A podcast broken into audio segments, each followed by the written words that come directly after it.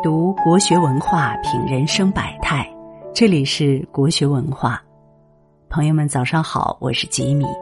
今天和大家分享的文章是《渡人、渡心、渡己》。摆渡人中曾问过这么一句话：如果命运是一条孤独的河流，谁会是你灵魂的摆渡人？细想一下。人活着就好比逆水行舟，我们既是要过河的人，也同样是为自己摆渡的人。我们这一生都在渡人、渡心、渡自己。渡人是最大的修养。我曾看过一个很戳心的视频，视频中一个衣着褴褛的老人站在商店门口，硬是要把手里的桃子塞给店主家的孩子。原来老人是一个流浪汉，前段时间店主看他生活实在辛苦，就请他吃了一顿热乎饭。老人没有经济能力，只能将这一顿饭的恩情记在心上，总是惦记着回报。而那一个桃子，也是老人能想到的自己身上最值钱、最宝贵的东西了。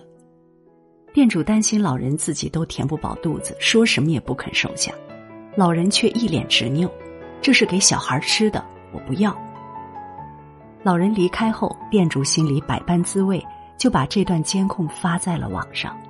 没过多久，老人的家人竟然联系到了他。其实老人根本不是什么流浪汉，在他走失的几个月里，全家人都急疯了。幸好看到店主发的视频，这才能一家团聚。现在老人总算结束了漂泊的生活，而店主也因为善举受到全网的赞誉，生意越来越好。所以你看，渡人又何尝不是在渡己呢？你种下的善因，终有一天会结成善果，来庇佑你自己。有句话说的很好：“以识乾坤大，犹怜草木深。”所谓的渡人，就是在复杂的世界里，始终保持一颗体谅包容的心。我们每个人的一生，都会遇到一场让人躲闪不及的风雨。别忘记那些帮助过你的人，也希望你能成为那个为他人撑伞的人。渡心是最好的活法。电影《霸王别姬》中有一句经典台词：“人呐，得自个儿成全自个儿。”相信你也发现了，我们这辈子最难控制的就是自己的内心。看到别人光鲜亮丽的生活，就会对当下的自己产生怀疑。明明是过去了很久的事，却总是想不开也放不下。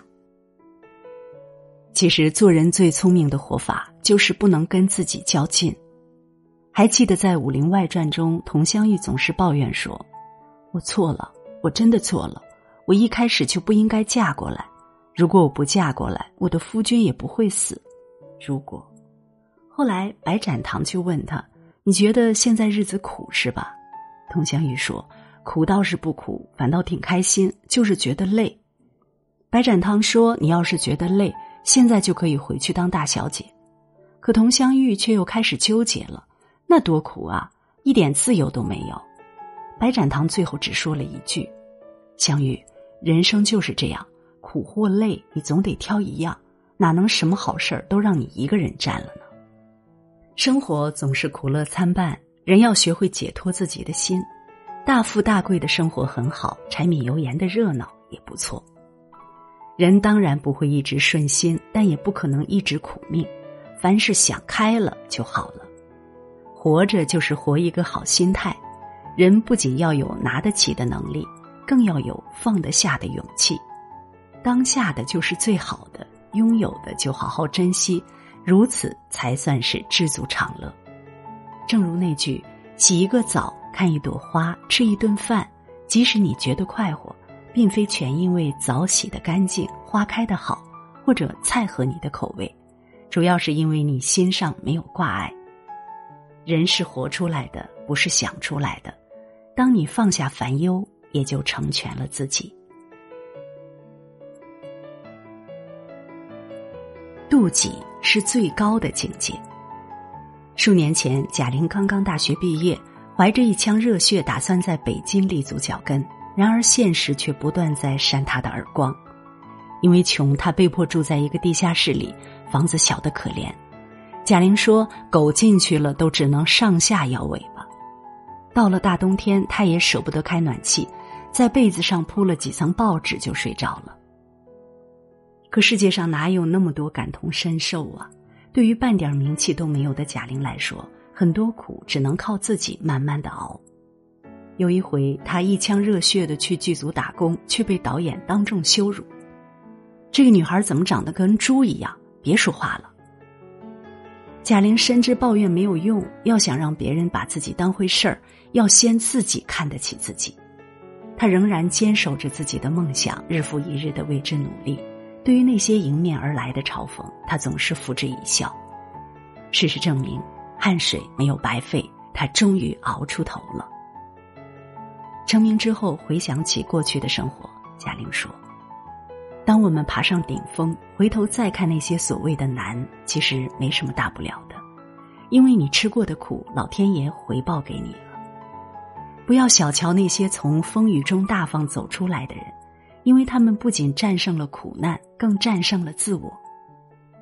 就像柴静在书中所写的，每个轻松的笑容背后，都是一个曾经咬紧牙关的灵魂。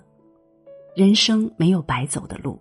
所有的成功都要经受历练，万般皆苦，唯有自渡。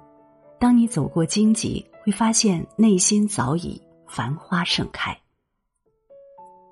你向前踏出的每一步，都自有命运的安排。遇见的人教会你爱与包容，经历的事带来了心灵的充盈。愿你能悦纳自己，宽以待人，与美好不期而遇，渡人渡心。亦渡己。好了，今天为你分享的文章就到这里了，感谢大家的守候。如果你喜欢国学文化的文章，请记得在文末点一个再看，也欢迎您留言并转发。让我们相约明天，愿国学文化的声音伴随着你的每一个清晨。